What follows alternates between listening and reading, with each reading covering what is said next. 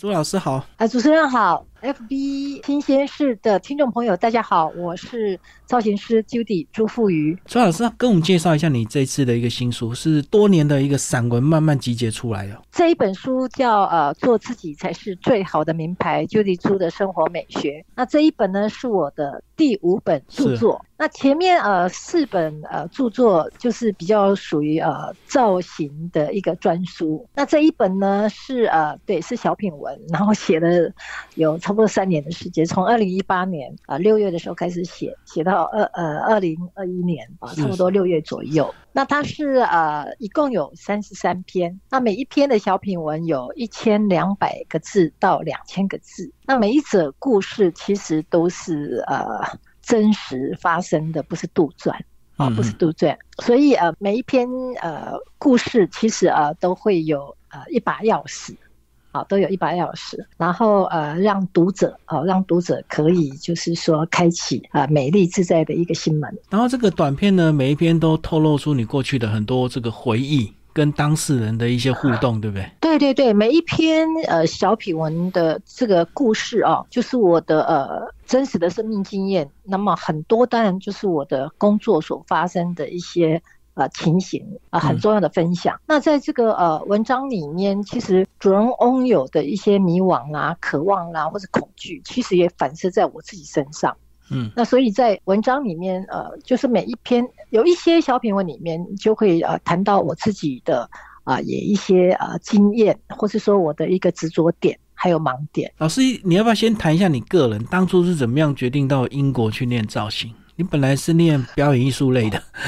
跨的蛮多的。对对，其实我嗯，高中的时候是那种呃，因为我我出生在宜兰嘛，然后呢，嗯，就是呃家里就是算我读书读的比较呃，就不喜欢读书，所以也没考上南洋女中，所以我我高中的时候其实是读商科，是省立以上。但是商跟我其实没有很大的一个连结啦，因为我本身对数字其实不是那么的嗯喜欢。后来就是又呃毕业了以后，那父亲也是希望就是我可以读个大学嘛。那我非常喜欢呃表演，所以就考上，就很幸运的考上国立艺专，以前叫国立艺专影剧科研导组，现在就是呃台艺大，嗯嗯，好台湾艺术大学。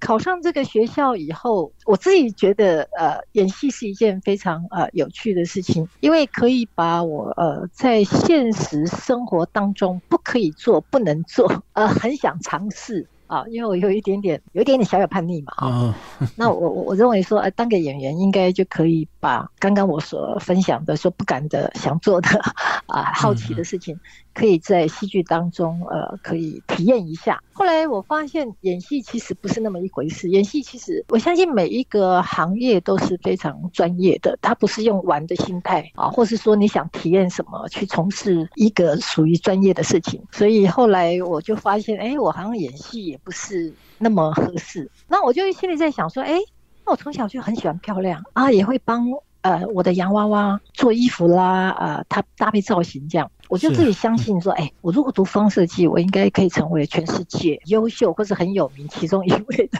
伟大的服装设计师。嗯，后来呢，就因缘际会啦，我就呃到了英国去，在一九八七年的时候，我到英国。那当然就有语语文学校上了差不多快两年的课，然后就考上那个巴纳特学院的服装设计啊，服装设计系。但是后来又发现，其实服装设计师也不是想象那么的容易，尤其是像我这种，就是呃，等于是像呃大学毕业才过去，那时候我都已经二十出头了嘛。然后我是五年级生，所以受的在台湾受的那种教育就会是。比较属于自式的。我记得我小时候玩的游戏就是老师说有没有这个游戏呢？只要说老师说站起来，那你就一定要站起来。如果说坐下，那你坐下你就输了。哦，那我想在这样的一个嗯教育的一个方式，其实个人的感受啦，就是那个创意其实是会被呃被限制住了。哦，因为那个很久的框架嘛。是。所以我到了巴纳特学院的时候呢。我发现呃，土生土长的，当然呃，我的同学里面就是我一个外国人，那其他可能希腊啦，或者其他国家，但是他们都是呃从小就在那边呃出生长大的。是。那我就发现呃，那些小孩在呃国外长大，他们的创意。还有他们的思维是比较开放的。后来我又发现，我好像很难成为全世界其中一个伟大的服装设计师。那我就发现我自己，我其实呃读了以后，我就发现，哎，我如果当造型师的话，我应该可以呃，就是说展现的非常好，而且应该会有很大的发展，因为我懂得呃欣赏呃哪一个呃。嗯嗯，呃，设计师的，比如说他服装的线条啦，然后设计的理念呐，然后我对人是比较敏锐的，然后我本身非常非常热爱呃美的人事物，然后也喜欢创造嘛，创意嘛，但是他不是那种独创，设计师要独创嘛，哦，对不对？而且设计师是只要只要动手做，自己设计衣服做做衣服。服装设计师是这样的哦，像这个呃，我们比如说呃，Chanel 呃，Karl Lagerfeld 的那个老佛爷，那他。很有创意，但是有打版师和设计师是两件事情。又分工，对不对？嗯。哦，又是分工的，哎，打版呢，很多服装设计师哦，可能很有创意，但是他打版他要请很专业的打版师啊，打版师还有分，真的很会打版的。嗯。所以你看那个 Chanel 的那个、那个、那个、那个外套有没有？那个线条，早期那个亚洲的一些国家，像日本啊、好台湾啊，或是其他国家，其实去参加这个或是看展览的时候啊，也会把这个台湾的品牌也会啊，就是把玄六的那个外套啊，把它肢解开来，是吧？肢解 开来，然后呢再去打版。那为什么没有办法呃打的那么的流畅？当然有这个美咖啡的对，那但跟布料还是有很大的关系。所以我也发现哈，内行人看门道。好，外行人看热闹，同样一件外套，啊，不是赶快，啊，行啊今天要说遐尼啊贵，哦，啊，今天要说那也安尼，更小安尼，都干嘛安尼就会使接受？其实伊都是没搞得来对啦。好，那后来当你觉得说你有一些先天的限制，你就转型成所谓的造型师。造型师是他的接触的触角就要更广。对对对，造型师啊的触角是很广的。呃，要成为一位出色的造型师啊，但首先要具备你有很多的热情。热爱自己的工作是非常重要，因为呃，像像我就发现要有四个热：热情、热爱、热烈、热忱，要四个热。然后呢，要常常保持好奇心，对人是要敏锐的，然后要有对色彩、线条，然后以及呃，你要必须要有很 I Q，还要有 E Q。嗯嗯，对，因为嗯，像穿衣服这件事情听起来好像很容易嘛，啊，请三个爱人讲。啊，细汉的时阵读国小吼，啊妈妈都会甲你教讲，要安那溜溜啊，对吧？哈，啊鞋要安那绑，对吧？哈，啊围巾要安那围，啊这种事情其实越简单的事情，我发现其实是越难。就好像吃饭，哎，拿筷子在餐桌的礼仪，其实也是非常有学问。啊，你讲啊，请衫我请几十年呀，对吧？我给你请啊，我敢不要请？听起来很简单，其实要能够就是说借力使力的。啊，因为我这本书其实有一个很大的核心的精神啊，就是想要分享，就是时尚的根本其实是在发现自己，而服饰只是一个工具和桥梁，嗯，让我们到达时尚之路，成为更美好的人。我能跟我写那爱对流行。啊，我很早很早以前，我也是觉得说，哎啊，为什么呃流行喇叭裤我就要穿喇叭裤啊？流行什么颜色我就要穿什么颜色啊？流行什么风格我为什么就一定要跟随？后来我我才知道，因为我从事这个行业嘛，那我也呃每一年都定期，在疫情还没有发生之前呢，每一年都会定期到像我念书的地方，像呃伦敦呐。啊，啊或是像纽约啊这些比较后法国啊、巴黎这些比较意大利来比较时尚的地方，我就会呃也去感受一下那个时尚的氛围，然后甚至就是不断的进修，才发现原来时尚啊流行的趋势不是说几个流行权威人士说了算，不是安内啦，安内下面人别听啊。其实呢，这些权威人士呢，他是根据政治哦、经济、人们的思维还有。这个科技生活形态，嗯，是由这一些 study 出来，才会有一个流行趋势的产生。比如说颜色，什么颜色会是流行的？嗯嗯，那什么款式、什么图案、什么主题、什么风格啊？你像对岸那个中国大陆，当时它就是经济发展的很蓬勃嘛，那全世界就会注意到这个啊。亚洲嘛，东方的一些文化啊，好，所以就有什么民俗风啊。那印度啊，大家开始在 修灵性，就会注意到印度这个地方嘛。再来，你看，二零零八年不是有金融风暴吗？那时候金融风暴的时候，在华尔街你会看到就是一片黑，全部穿黑色。以前哈，以前只要景气不好啦，那裙子就会很短，因为布料用的比较就要要省一点嘛，就会少一点，短的对少一点哈。然后大家心情都做不足的哈，都成为 O A 嘛。在九一一事件发生之后呢，在这个呃事件恐怖分子攻击。这个事件九一一的时候，我相信呃，全世界应该几乎所有人就不会相信，尤其在这个大家上班的那一些不幸的罹难者或是他的他的家属，他不会相信说，哎，怎么到那样的一个地方去上班，在办公室里面，嗯，飞机撞进来，是，对呀，这很难想象嘛，对吧？那那个时候开始人就会。感受到原来生命的无常，所以是不是要活在当下？对。那我记得在大概是二零春夏的时候，我记得有一个品牌，是不是 Mosch Moschino 还是哪一个品牌？我现在忘记，因为太久了。嗯。有一个反正知名的品牌，它在这个呃时尚的这个发表会的时候啊，春夏的发表会的时候，它撒了很多的玫瑰花，很浪漫。从那时候开始，你就会发现很多的色彩被大量的运用。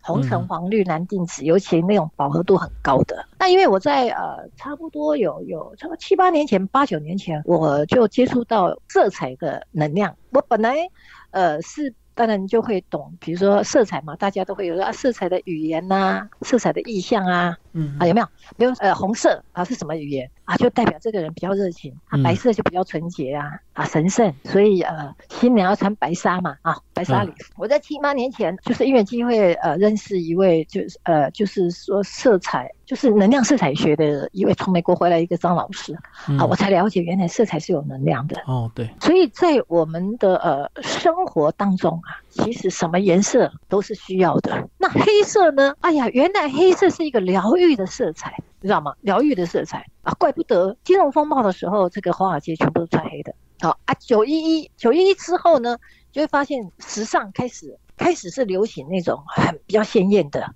比较让人看舒的舒服的那个柔和的漂亮的色彩，而不是是黑黑灰灰沉沉的。以前是只要经济不好啦，或者是什么不好事件，然后就一片黑，一片沉。对，现在不会啊！你看，你看我们现在又疫情，你说对未来，其实很多人像像金融专家，其实也很难拿 拿捏。如果有在做这个金融的，就已经很难去怎么讲，就很难确定嘛。疫情这个东西不是谁说的算，对不对？说不上帝说的算吧？对，不是我们人说的算。我们再怎么样厉害，厉害不过这个什么那个疫情那个病毒的呃千千变万变的一个速度嘛，对吧？那照常理，如果照以前的呃呃时尚的一个流行的趋势的色彩，常理的话，它会是流行那种黑呀灰呀比较沉的。嗯，那你看现在流行的都什么？大红大绿大黄。因为红色呢是一个呃自己意愿带动之下的一个色彩的能量，嗯嗯，啊你不主了哈，阿龙无动力，啊你是不是爱做几挂代志？因为你你还是从我从我你还是要有一些动力嘛，你别在龙博做代志嘛，嗯嗯嗯，是不是？啊就算就说有很多的积蓄啊啊可以不用说去工作，但是你总是要怎么讲？你总是身体要动一动吧？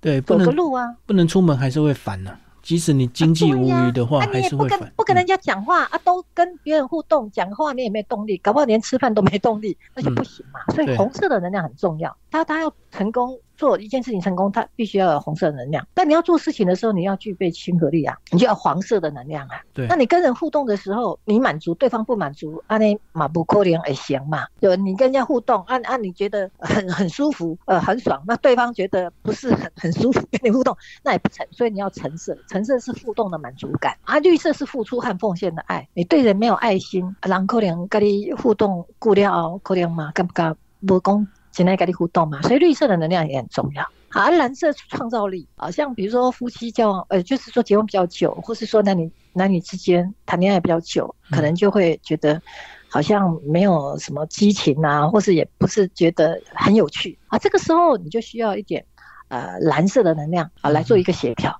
嗯，让你比较有创意啊，生活比较有趣啊。定色就是叫深蓝色嘛，哈。定色，定色是啊，迅速敏捷啊。如果说对一件事情，呃，没有办法马上就决定，好像就是犹豫不决，那你就需要定色的能量，因为它可以让你比较能够呃快速的啊去做一个决策。那紫色的话就是呃生命的圆融啊，人生的目标。如果你不知道你的目标到底在哪里，那可能就需要紫色的能量。那紫色能量怎么来呢？比如说你吃这个紫色的那个那个地瓜，那也是紫色嘛，是啊，茄子也是紫色。啊，那衣物的话，你可以不敢全面的紫，你可以紫色的围巾，或是说图案里面，男士的话就是啊打领带，好，比如说打领带来讲，以领带来讲，领带的这个这个呃花色的图案呐，里面有紫色的啊，或是 polo 衫啊，那个线条啊，衬衫的线条有紫色的都可以，或紫色的表带啊，女生的话也可以紫色的耳环呐。嗯，有没有啊？紫色的指甲油啊，啊，紫色的皮鞋啊，啊，高跟鞋啊，等等。那白色的话，其实就是归零，重新开始。那白色的能量也是一个呃，就是说自我表达。哎，我发现台湾人像我这种五年级生的，或者四年级生这种世代，其实呃，对于表达有时候会比较怎么讲？含蓄啊，好像比较哎，比较含蓄，或是说好像都呢跟他讲心不对口，你在想讲一些好听的话，阿公他不刚阿龙不供出来。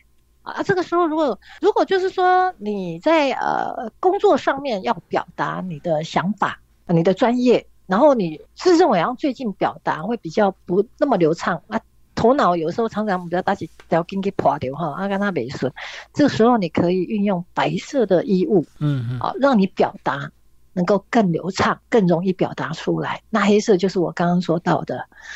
嗯，就是疗愈，黑色具有疗愈的一个一个呃色彩的能量，所以你看，几乎啊，我看男士也是啊，男士都是西装裤都嘛 O 型的，我皮鞋都 O 型的，嗯嗯，那女生哦，大多数啊，我所知道的，但我我在这一行呃已经快三十年了嘛哈，我 case 做过超过一万个呃 case 了，大部分的人黑色的衣物我告贼啦，O 型熊贼啦，古炸啦，尤其以前。好，但是现在大家就慢慢的，可能有时候我们内在啊需要的时候，你就对某一种色彩啊，你就会觉得会有一这样的渴望哦，或是想望。但还会有一种蛮蛮蛮奇特的现象，就是呢，你越需要的色彩能量，你越排斥哦。我几块呢哦，某一个人他现在需要呃红色能量，但是一对红色的鞋，你干嘛叫排斥？好，而且讲对黄色的，台湾人有时候对黄色的衣物啊。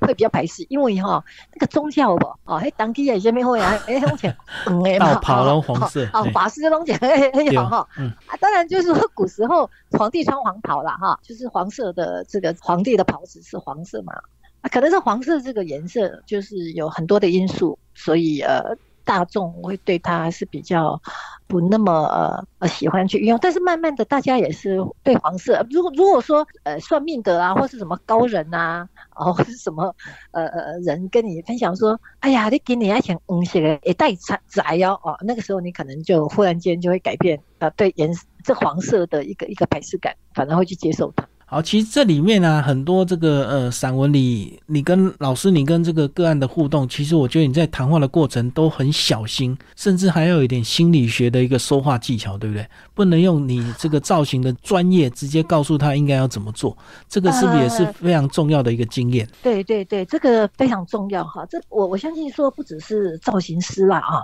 但我的我的专业更需要是是这样的啊，嗯，因为嗯来的每一个呃呃 case。尤其像穿衣这种东西啊，会因为生命的经验啊，或是一个，如果你也相信，就是人可能有这个灵魂的这个，好像我们的习性，那这个东西有时候是呃，当事者给我服务的人，他是呃还不会马上说出来。对对，我在我在，因为我工作这个行业三十年嘛，早期的我哈，我也干嘛讲啊，这个人是来乱的哟，哎，卡西米尔是所有。这个这如果要冬天来讲，它应该就是开须米尔嘛哈，应该是是这个保暖度和这个舒服度数一数二的嘛。你不要讲它小兔须，就比那个开须米尔在更高层那个小兔须，而且现在保护这个呃动物，这个小兔须也比较少。嗯，开须米尔那客户也我曾经碰过那种客户就说，一共以前开须米尔工他会痒不舒服。嗯嗯，一早期我会觉得哎是雷乱的哟。哦，啊是雷乱的吗？你知道吗？慢慢的，慢慢的，因为我也是因为因缘际会，就呃不止心理，也也也接触到一个比较属于啊心灵层面的，因为在我自己身上也发生了一些一些生命的一些经验嘛。嗯嗯然后呢，我就发现其实嗯，感受没有好坏和对错，当客户跟我说他不舒服，就是他不舒服。我举一个很简单的例子哦，比如说某一个人，他呃，我我比如讲女士来讲，女生啊，嗯嗯，她非常讨厌紫色。假设我们很喜欢紫色，我们会觉得说紫色叫你要浪漫，叫你要睡，哎，这个人那样呢，不介意，啊，对，就我品味。有时候我们 always 会这样，啊，有些人甚至就会很直接说，紫色这么浪漫，这么漂亮，怎么不喜欢紫色？哎呀，你这很奇怪，有没有？有些人讲话就会很直接。嗯，但是呢，这个背后这个人为什么不喜欢紫色，这么讨厌紫色？也许他的生命经验里面，他经历过。比如说，看到在路上看到她她的男友，嗯，跟一个女生手牵手，她男友那一天就穿紫色的，嗯，或是那个女生穿紫色，从此她非常讨厌紫色。那像黑色的，午夜郎公，哎呦，黑色暗索索，安尼看起来哈，不朝气哈，个不喜气。但某一些人喜欢黑色，那可能就是说，哎，有一天他流汗的时候，她的老公，她的爱人拿着一条黑色的棉质的手帕，嗯，帮她拭汗，额头的汗水。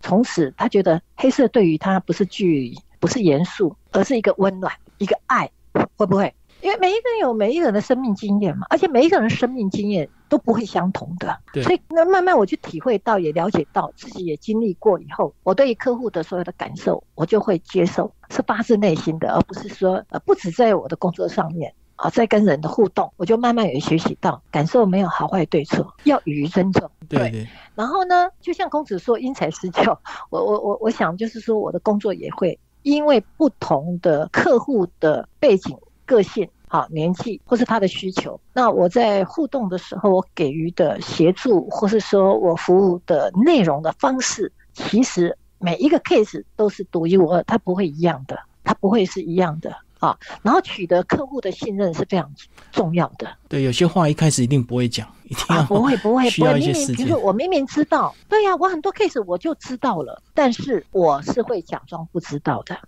因为他不说，一定有他的理由。呃，要等他自己说。可能在当下他的感受，他就不想说，是，或是他没有准备好要跟我说，所以我不会像那，就是说。好像很八卦，这样就问一大堆。但是基本的问问题或是测量，这是必要的，这是我工作上必要做的嘛。比如说它的三围一定是要测量嘛，好用布尺测量，那个才会精准嘛。目测当然已经很精准了，那目测只是我的专业，但是实际上我还是必须要。透过这个工具来确认我的目测啊，我的经验值和实际上测量的结果，它是不是完全吻合？因为完全吻合是很重要的嘛。嗯，好，老师，你为了这本书，你还特地出外景去拍了很多形象照，对不对？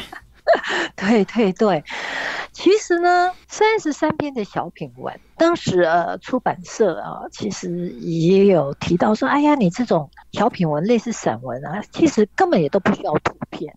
但是不需要图片是呃，在我个人的想法里面，它不适合的。比如说我的呃三十三篇，其中有一篇叫做《雪纺洋装的启示》。嗯嗯，我我不知道这个啊杰米有没有就是呃看到这一篇文章啊？那雪纺洋装的启示呢？这一件洋装它有很多的细节，就是说衣服的一些设计的细节很多。如果我没有透过图片的辅助。其实读者他对根本就不聊哎，你在的工商，因为不是每一个人都是我的呃领域的嘛。对，嗯，好，我讲布料啊、材质啊、我的叙述啊，他可能没有画面嘛，对吧？然后大部分的人去是对这个影像和这个图片是比较有感受和有记忆。比如说《铁达尼号》，对对对，你一个那个那个 Rose 跟那个男主角在两个。你有没有觉得对这个画面就很有在船头要飞起来？对对对对对，嗯，哎，对对对对对，但是对白可能不大会记得，有没有？对，我觉得图片还是重要的，而且文字是有能量的，图片也是有能量的，是。所以呃，需要用到图片的时候，我我但因为我是造型师嘛，所以呃，整个书的这个造型都是我我自己做的。那嗯，我应该有拍了差不多十七个造型，呃，十七有差不多有十七个，所以做成 十七个造型。那就是像被遗忘的表哦，就是这个呃卡地亚的这个大钢表。那有些人可能会好奇啊，大钢表是谁这么显，或是说爱情左右手，然后这个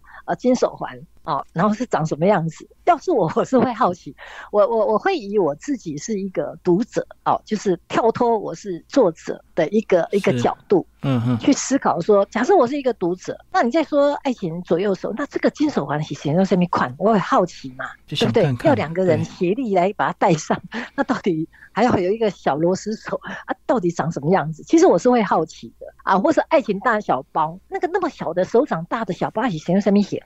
所以就是说，我的特别呃外景，我到松烟去拍，那时候其实疫情还没有像现在这么严重，但是还是就是都要戴着口罩嘛。嗯嗯。哦，那其实是非常有困难度的。等于你照片是有符合你的某一些章节，就对。都是有需求才去拍的，而不是说，呃，我想当模特儿，然后来摆 pose 给大家看。因为我也不是专业的模特儿啊，也不是长得那么美，或是身材有多么的好啊，然后这个呃 pose 摆的多么的专业啊，不是这样的，而是说，呃，有一些呃小品文。哦，那个主题是需要呃图片做一个辅助，让读者更好阅读，或是会有兴趣去阅读。所以这个这这本书其实我是真的是大力非常非常大力的推荐。哦，它不是教导啊读者说啊你怎么样的呃呃搭配才是完美的造型，怎么穿搭才叫时尚，而是透过啊这个一篇篇的一个一个小品文这样，然后在这个小品文当中，其实是呈现一个呃人生的百态，人生的百态。那你有什么样的启发或是灵感，就可以运用在个人的造型穿搭上面啊，独到的展现自我。因为现代人其实都蛮有自己的想法啊，尤其现在嗯，你说山西产品这么这么的发达，科技这么的发达，你一只手机可以知天下事，对啊，所以我相信读者有由原来阅读我的书的人，我相信这些人他们对于啊怎么穿搭，应该也是有自己的想法，而且也有会有很多的管道啊，他获得一些。一些知识啊，或者是一些建议什么的，但是我个人是认为每一个人潜力是无穷大的好。那三十三篇小品文，每一篇都会像留白一样啊，都可以去呃呃，就是说。呃，对应到每一个人的一个一个生命的一些经验。老师，我们最后再把书名给大家提醒一下，书名叫做《做自己才是最好的名牌》。那但是我们前面有讨论到一些季节流行，但是书名告诉我们要做自己，做自己跟所谓的季节流行，我们怎么样取得一个平衡？其实做自己才是最好的名牌。嗯，主要的核心的精神就是。服装和饰品，我们是借力使力，不是不是主角，就对人，对对对，人才是主角，才是主体，服饰只是客体啊！不要本末倒置。嗯嗯。那这个其实做自己才是最好的，明白？像这个这个呃理念，这样的一个一个感受，也是我这么多年来哎，从小就爱漂亮啊，买衣服，然后去去呃，比如说去国外呃学服装造型设计啊。然后拿这个呃形象顾问的这个执照啊，甚至我有执照是可以训练呃别人可以成为形象顾问，这么这么多年的一些经验，我我这是我才发现的，所以我特别想要跟爱美要美，还有在乎自己的女性，还有包括男性来分享，就是善用服饰，不要被服饰所用，成为他的奴隶。嗯，那做自己其实是最简单的，因为上帝创造我们。每一个人都是独一无二的。你今天要去模仿别人，哎，就困难了呢。因为我们也不是专业演员呢。啊，你看那些专业演员得到什么奥斯卡奖、啊金马奖，阿玛在贵一年那样。嗯嗯嗯。啊，他可能可以成为别人好，但是我相信成为别人其实也蛮累的。所以，呃，对于上帝赋予给我们的，比如说身高啦，啊，我们的身形啊、五官等等，我们可以去欣赏和接受。嗯。好，然后当然就是还可以呃学习和练习，让我们自己。怎么样成为更美好的人？内外在都是一样啊！这个是我特别想想要分享的，所以才会有做自己才是最好的明白。哦，要先认清自己。你里面有提到说，不是每一个女生瘦就好看。对呀，有些艺人还要胖一点才好看。你有举一些？对，不是所有女人瘦的都好看。好啦，我举一个例子，你想想，如果钟楚红她很瘦，像莫文蔚那么瘦，你会认为钟楚红她很很具魅力吗？或是钟楚红的五官，他那个小酒窝，对，他那个会会放电的眼神，嗯，真的有点肉感，比较性感，对不对？还有他的自然卷的这个这个发质，你认为我们就很简单嘛？不要讲说要很专业的人来来说这件事情，或是评论这件事情。如果钟楚红真的是很瘦的，像孟文那么瘦，对，真的，我个人是觉得他的魅力就会少了那么一点。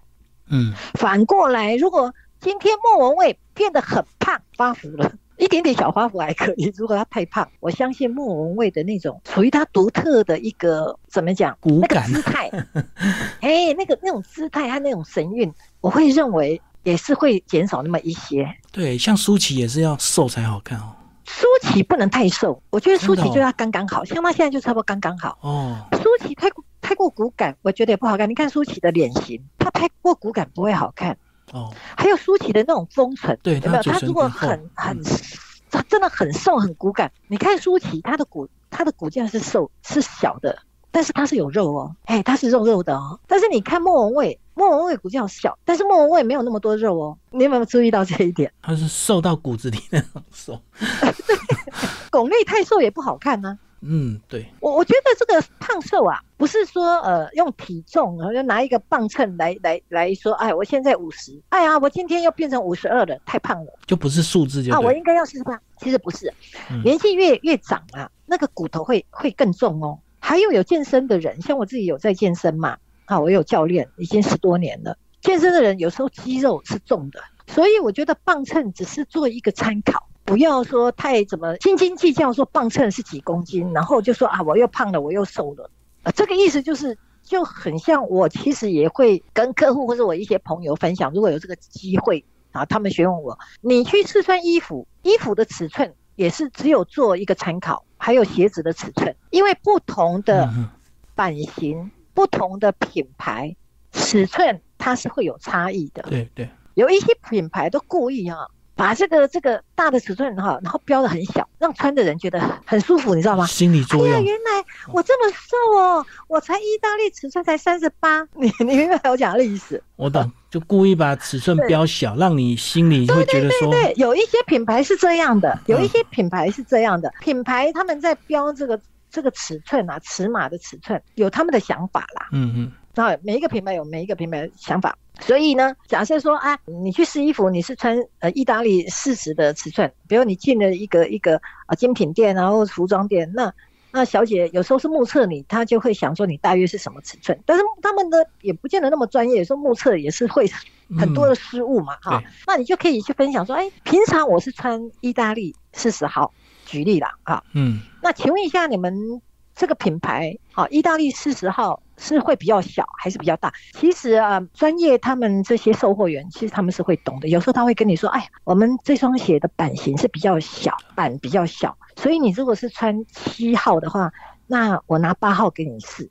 嗯他们也是会懂的。有时候跟设计有关系嘛，衣服啦、裤子啊、裙子啊啊，或是说鞋子都会是一样。像那个裙子如果是松紧带，你就不用拿到那么大的尺码嘛，对对，因为松紧带的话，你小一个尺码是 OK 的嘛，嗯搞不好那对个线条还更漂亮。好，所以就是跟这个体重的这个增减，或是说多少体重是有关系的。每一个人的骨架不一样，长相五官不一样，气质、个性、走路的方式、讲话的声线、与人互动的那个感觉、神韵、眼神，好，还有你发型，跟你的这个呃，到底瘦一点点好还是胖一点好，我觉得都多少都会有一些关联。所以这样回头书名才会告诉大家，做自己才是最好的，不要过度迷恋名牌或过度依赖衣服就对了。我觉得，呃，儒家的中庸在这么多年以来，像我到今天，我发现这这是一件真的很不错的的一个做法，就是过而不及啦，哦，对，太多也不好啊，当然不足也不行嘛，对不对？你嗯，过度的依赖名牌，那没有名牌，那你就你就认为自己没有魅力，那我觉得这个就会缺乏自信嘛，因为你内在这样的有这样的思维，很奇怪啊，那个能量和磁场就会跑出来。所以我们人的那个意念呢、有时候是强过我们的言语。它发射是速度非常快的，所以会有一种我自己就有这样的经验。比如说，这个人喜欢和不喜欢你，你会知道。虽然他说：“哎、你好，好久不见了啊，有空我们来喝咖啡。”但是你会知道说他根本都不喜欢你。那场面话，对对，他根本对你有敌意。对，好那有时候你又会有有这样的经验，就是说这个人他碰到你，他没有说特别就跟你哈拉那么多句，但是你知道他对你是友善的。然后这个部分我就会发现，你看不说话，你看都没说什么话，或是有一些人说的一些场面漂亮的话、好听的话来互动，但是那个感受为什么差异那么大？嗯后来我就发现，我们人的意念是很重要的。所以如果一个人嗯他一定非要名牌不可的时候，那他的自信已经发射出来了。嗯有名牌很好啊，没有也没有关系啊。因为有时候，比如说经济不景气啊，你钱可能有一些预算呐、啊，就少买一点嘛。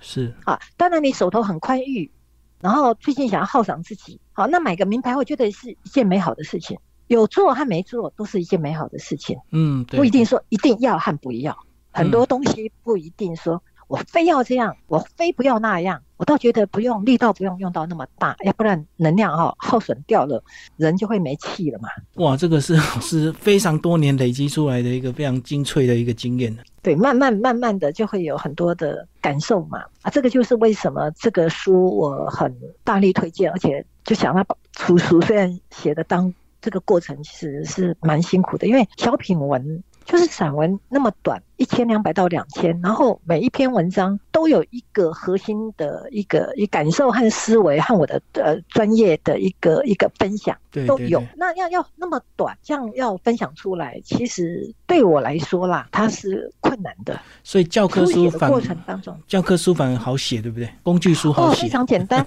那个呃，像之前的啊，对我来说啦，哈，嗯但是非常简单，不代表我这样说，不代表说啊我很厉害哈，很会写，不是那个意思，而是说写这个造型的专书对我来讲。真的是比较轻而易举，嗯。因为我不用把我自己放进去嘛，对对对，我我只我只要很精准的把这个专业好我的经验放到我的书里面，那我就会多少会认为这个书是可看性是很高的，是啊，而且也是值得阅读的嘛，嗯。对不对？但是这个做自己才是最好的名牌 Judy 做的生活美学。这个书还有一个困难，就是我必须要很诚实、很诚恳，去回忆很多事情而且要，赤对，而且要赤裸裸的呈现。没错，因为我我我要先我要先能够让我自己能够接受说，我可不可以能够做到很诚恳、很真实、很赤裸裸的去分享每一篇文章。如果我不行，那我写这个书、写这些文章花了三年就没有很大的意义，因为我没有很 pure 的心。如果我没有很 pure 的心的时候，每一篇文章它就会 K K 嘛。现在你看疫情啊，然后全世界这个经济的这个波动那么大，嗯，哦，然后身体多少就精神上面身体状况都会受很大的影响嘛，因为我们很多事情都受限了嘛。你说不能出国啊，对对有时，候又不能好好跟朋友聚会啊，啊，对口罩要一直戴着啊，没错，然后让自己呼吸都有一点好像不能呼吸新鲜的空气，是好、啊，在家里也会闷，很闷嘛，对不对？嗯，那在这样的情况之下，我希望我的每一个字进去的时候，我的内在是非常 pure 的。嗯，而且是非常的友善。然后我要让我自己在这个事件在回溯、在检索过去的时候，那个时光再拉回来的时候，我的内在是是是平和的。这个去书写是很重要，对我来说很重要，因为我可能属于那种比较敏感和敏锐的人。那我我对这个字啊、文字啊，如果那个文字虽然是美好的文字，但是可能在写的人这个起心动念还是什么，我会看了会头痛的。嗯，我会看的是头痛。然后这个书是在这样的情况之下去书写的，对啊，很不容易啊，对，所以它是还蛮容易阅读，尤其那个字体是十三级，你有没有注意到啊有？比较大啊，对对，所以在阅读的时候啊，就算最近累了哈。然后看那个手机啊，或是用手机看呃玩玩游戏啊，或者是什么看看影片啊，看久了，看我的书是不会累的，是还蛮舒服。好，今天非常谢谢朱老师为我们介绍他新书啊、做自己台最好的名牌布克文化出版。好，谢谢老师。谢谢。